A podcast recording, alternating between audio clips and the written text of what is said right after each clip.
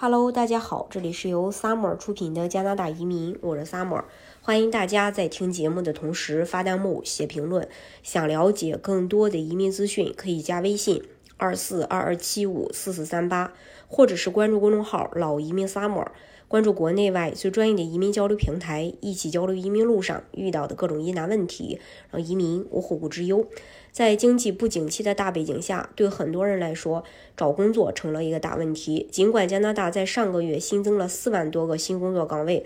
但是这些新工作却无法让寻求工作的人们感到开心。五月五日，加拿大统计局在公布的数据上显示，上个月全国新增四万个工作岗位，不过新增全职是兼职工作。据加拿大统计局最新发布的劳动力调查结果，目前加拿大失业率连续第五个月稳定在百分之五，略高于去年夏天创下的百分之四点九的历史低点。统计局表示，四月份的就业增长主要来自批发和零售贸易行业，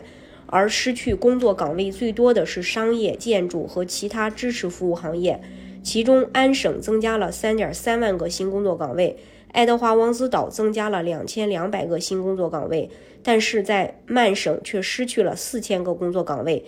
其他地方的就业市场几乎没有变化。调查结果显示，几乎所有的新增的工作都是兼职，只做兼职的人中近。百呃近六分之一的表示，他们本想找一份全职工作，但是很难找到全职工作。与此同时，全职工作减少了六千两百人，自助创业则维持不变。该月平均时薪为三十三点三八加元，与一年前相比，这一涨幅为一点六六加元。由于劳动力市场仍然相对紧张，平均时薪比一年前上涨了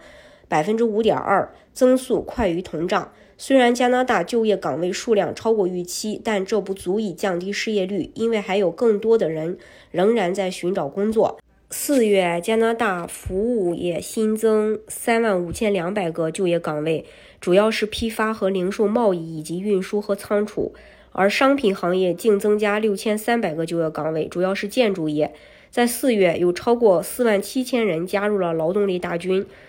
嗯，然后经济学家。罗伊斯门德斯表示，人口持续激增意味着招聘市场并没有像以往那样是劳动力市场趋紧。加拿大的新移民在四月仍然可以相对容易地找到工作，就业岗位连续第八个月增加。不过，好消息是，近几个月尽管高利率使个人和企业的借贷成本上升，但雇主仍愿意招聘员工。呃，大家如果想具体去了解加拿大移民政策的话，可以加微信。二四二二七五四四三八，或者是关注公众号“老移民 summer”，关注国内外最专业的移民交流平台，一起交流移民路上遇到的各种疑难问题，让移民无后顾之忧。